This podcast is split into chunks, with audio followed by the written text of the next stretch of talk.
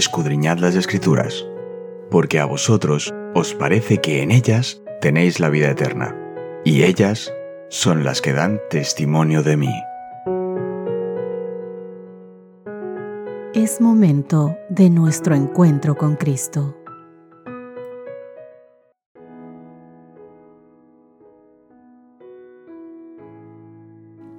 Hola, hola, ¿qué tal queridos amigos? Qué gusto poder encontrarme con ustedes en este lunes 19 de febrero en el que el Señor nos permite nuevamente encontrarnos para abrir su palabra, llenarnos de su amor, limpiar las impurezas que tenemos en nuestra vida espiritual y entregarnos cada día más a Él, amarlo, enamorarnos cada día de nuestro Dios y Salvador. En esta ocasión vamos a estar viendo el título Enséñanos a contar nuestros días. Pero antes de comenzar con nuestro estudio de hoy, demos un breve repaso a nuestro versículo para memorizar en esta semana. Salmos capítulo 90, verso 12. Enséñanos a contar nuestros días de modo que nuestro corazón adquiera sabiduría. Para el estudio de hoy, mis queridos amigos, vamos a abrir nuestras Biblias de esa carta de amor maravillosa que el Señor nos dejó a ti y a mí en el Salmo 90 en el Salmo 102, verso 11, y en el Salmo 103, los versos 14 al 16. Yo haré una breve lectura de estos salmos para que el tiempo no se nos quede corto, pero te invito a que tú puedas leerlos con tranquilidad, tomándote tu tiempo, verificando cada versículo y entendiendo claramente, razonando lo que estás leyendo. Escucha con atención el Salmo 90. Señor, tú nos has sido refugio de generación en generación. Antes que naciesen los montes y formases la tierra y el mundo, desde el siglo y hasta el siglo, tú eres Dios. Vuelves a los hombres a ser quebrantado y dices, convertíos hijos de los hombres, porque mil años delante de tus ojos son como el día de ayer, que pasó, y como una de las vigilias de la noche. Los arrebatas como con torrente de aguas son como sueño, como la hierba que crece en la mañana. En la mañana florece y crece y a la tarde se corta y se seca. Porque con tu furor somos consumidos y con tu ira somos turbados. Pusiste nuestras maldades delante de ti, nuestros hierros a la luz de tu rostro, porque todos nuestros días declinan a causa de tu ira. Acabamos nuestros años como un pensamiento los días de nuestra edad son 70 años y si en los más robustos son 80 años. Con todo, su fortaleza es molestia y trabajo porque pronto pasan y volamos. ¿Quién conoce el poder de tu ira y tu indignación según debe ser temido? Enséñanos de tal modo a contar nuestros días que traigamos al corazón sabiduría. Vuélvete, oh Jehová, ¿Hasta cuándo? Y aplácate para con tus siervos. De mañana sáfianos de tu misericordia, y cantaremos y nos alegraremos todos nuestros días. Alégranos conforme a los días que nos afligiste, y los años en que vimos el mal. Aparezca en tus siervos tu obra, y tu gloria sobre sus hijos. Sea la luz de Jehová nuestro Dios sobre nosotros, y la obra de nuestras manos confirma sobre nosotros. Sí, la obra de nuestras manos confirma. Salmo 102, verso 11. Mis días son como sombra que se va, y me he secado como la hierba. Salmo 103, versos 14 al 16. Porque Él conoce nuestra condición, se acuerda de que somos polvo. El hombre como la hierba son sus días florece como la flor del campo, que pasó el viento por ella y pereció, y su lugar no la conocerá más. Mis queridos amigos, la existencia humana, caída, no es más que vapor a la luz de la eternidad. Mil años a los ojos de Dios son como una vigilia de la noche que dura tres o cuatro horas, dice el Salmo 90, verso 4. Comparada con el tiempo divino, una vida humana pasa volando. Los más fuertes entre los seres humanos son análogos a la más débil entre las plantas.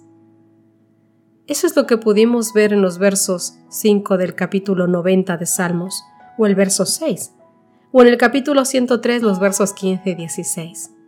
Sin embargo, mi querido amigo, aún esta corta vida está llena de trabajo y de dolor, como dice el Salmo 90, verso 10. Incluso las personas seculares que no creen en Dios se lamentan de la brevedad de la vida, especialmente en contraste con la eternidad que saben que los amenaza con continuar sin ellos. El Salmo 90 sitúa el dilema humano en el contexto del cuidado de Dios por las personas como su creador. El Señor ha sido la morada de su pueblo en todas las generaciones.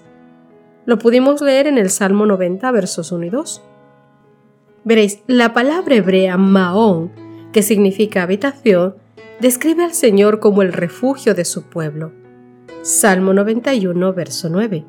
Porque has puesto a Jehová, que es mi esperanza, al Altísimo por tu habitación. Dios, mis queridos amigos, refrena su ira justa y vuelve a extender su gracia. El salmista exclama en el verso 11 del Salmo 90, ¿quién conoce el poder de tu ira? Dando a entender que nadie ha experimentado nunca el pleno efecto de la ira de Dios contra el pecado, por lo que hay esperanza de que la gente se arrepienta y adquiera sabiduría para vivir rectamente.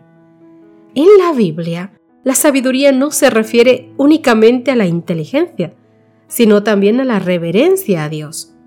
La sabiduría que tú y yo necesitamos es saber contar nuestros días como nos dice Salmo 90, verso 12.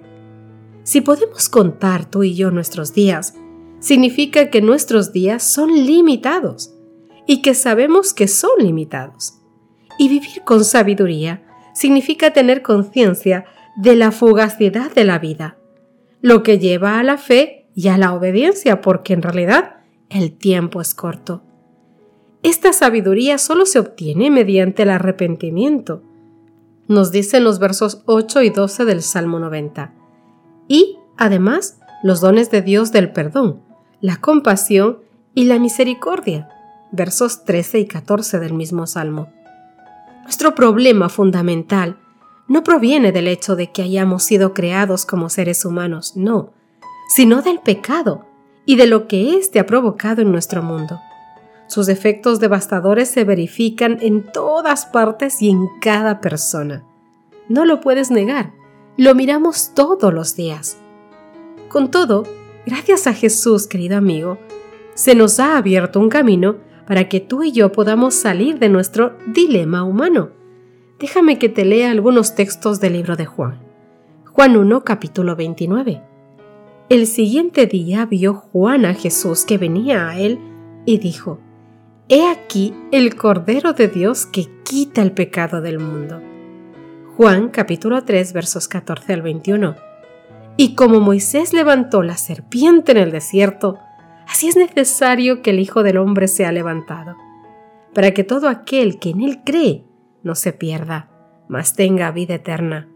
Porque de tal manera amó Dios al mundo, que ha dado a su Hijo unigénito, para que todo aquel que en él cree no se pierda, mas tenga vida eterna. Porque no envió Dios a su Hijo al mundo para condenar al mundo, sino para que el mundo sea salvo por él.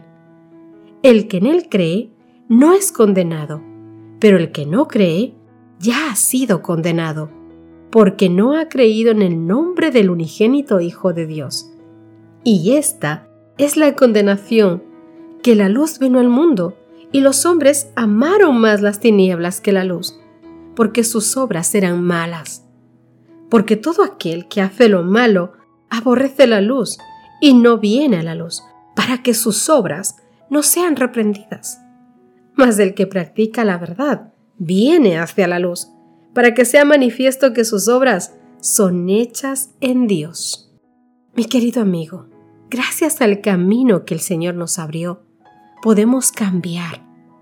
Si este camino no hubiera, si fuera lo contrario, ni tú ni yo tendríamos ninguna esperanza de vivir, ni de enderezar nuestros pasos, ni de obtener salvación. Pero no importa lo rápido que pasen nuestras vidas. ¿Qué promesa tenemos en Jesús? ¿Qué esperanza tendríamos sin Él? Para responderte esto, te invito a que vuelvas a leer mi versículo favorito y seguramente será el tuyo también. Juan 3:16. Porque de tal manera amó Dios al mundo, que ha dado a su Hijo unigénito, para que todo aquel que en Él cree no se pierda, sino tenga vida eterna. ¿Sabes? Apenas los miembros de la familia humana han empezado a vivir cuando ya comienzan a morir. Cada uno de nosotros, según nacemos, nos acercamos día con día a nuestra muerte. Y la labor incesante del mundo termina en la nada, a menos que nos detengamos en un verdadero conocimiento respecto a nuestra vida eterna. Nosotros como hombres apreciamos el tiempo con cada día de trabajo y nos preparamos, tú y yo que conocemos a Cristo, para una mansión y una vida inmortal. Y vale la pena que Él haya nacido. Y se nos amonesta a ti y a mí a redimir el tiempo, a no malgastarlo. Pero el tiempo, el tiempo que malgastamos, el tiempo desperdiciado, querido amigo, es lo único que no puede recuperarse. El dinero se puede recuperar. Las oportunidades perdidas quizás vuelvan después de un tiempo. Pero el tiempo perdido aquello que debes hacer y dejas de hacerlo, jamás podrás volver a recogerlo. El tiempo se pierde y no se puede volver a tener. No podemos hacer absolutamente nada para retroceder ni un solo momento. ¿Has escuchado decir a muchas personas, si las cosas pudieran hacerse de dos veces, si pudiera regresar el tiempo atrás, no lo habría hecho, no habría tomado esta decisión, hubiera cambiado mi vida, el tiempo desaprovechado se ha perdido. La única manera en la que tú y yo podemos redimir nuestro tiempo es aprovecharlo lo mejor posible, con el mejor de los razonamientos todo el tiempo que nos queda, colaborando día con día con Dios en su gran plan de redención. Cada momento, mi querido amigo, está cargado de consecuencias eternas. Cada decisión que tomas tiene una consecuencia eterna, así que hemos de ser tú y yo soldados de emergencia, listos para entrar en acción al instante de recibir el primer aviso. La oportunidad que se nos ofrece hoy de hablar a algún alma necesitada de la palabra de vida puede no volver jamás. Puede que esa persona, al salir, sus días sean terminados y no has podido entregar ese mensaje. Mi querido amigo, hoy Dios te pide que tú y yo vivamos en contacto con Él, con el Dios vivo, y Él nos asirá firmes con una mano que nos guardará para toda la vida, para siempre, eternamente. Hoy te invito a que creas en el amor que Dios tiene por ti, que te ama, y ese amor podemos estar seguros de que Él nos brinda. Y en ese amor vamos a estar firmes tú y yo él será para nosotros una fortaleza inexpugnable contra todos los engaños y ataques de Satanás. Él será nuestra torre fuerte en el nombre de Jehová, y a Él correrá el justo y será levantado siempre. Mi querido amigo, que Dios te bendiga eternamente, que cada palabra que se diga aquí pueda quedar grabada en tu corazón, que cada oración que podamos compartir juntos sea elevada al trono de gracia con toda humildad. Es por eso que hoy te pido que terminemos nuestro estudio con una oración. Ora conmigo. Papito Dios que estás en los cielos, solo tú conoces lo que hay en el corazón de cada uno de los que escuchamos este audio, compartimos o lo elaboramos, Dios mío. Tú nos conoces verdaderamente a cada uno y sabes las cosas que aún tenemos que trabajarlas junto a ti. Papá Dios, que todos podamos unirnos ese día que tú has preparado en el cielo que todos juntos, ya no a través de las ondas de una radio o de un audio, sino personalmente, face to face, estemos juntos, escuchando tu dulce voz, escuchándote predicar en una pradera maravillosa por las edades sin fin. Oh Papá Dios, anhelamos aquel día y te ruego por cada vida, por cada hijo que nos has dado, por cada persona que pusiste y que pondrás en nuestra vida para hablarle de ti. Que nosotros Vayamos con tu fortaleza, con tu Santo Espíritu, con tu poder, con tu amor, Dios mío, y sobre todo, contigo por delante, Que no nos autoexaltemos, que no nos creamos absolutamente nada porque siempre serás tú y solo tú a quien debamos honrar. Hágase, Señor, tu voluntad en nuestras vidas y en cada uno de mis hermanos que aunque no los conozco, los amo, los quiero de corazón. Que tú los bendigas, que tú los protejas, que tú reines en sus vidas, Dios mío, igual que reinas en la nuestra. Por tu nombre y tu bendición, Señor Jesús, te rogamos todo esto. Amén y amén. Que Dios te bendiga, mi querido amigo y compañero de estudio. Nos encontramos mañana. Gracias por acompañarnos. Te recordamos que nos encontramos en redes sociales. Estamos en Facebook, Twitter e Instagram como Ministerio Evangelike. También puedes visitar nuestro sitio web www.evangelike.com.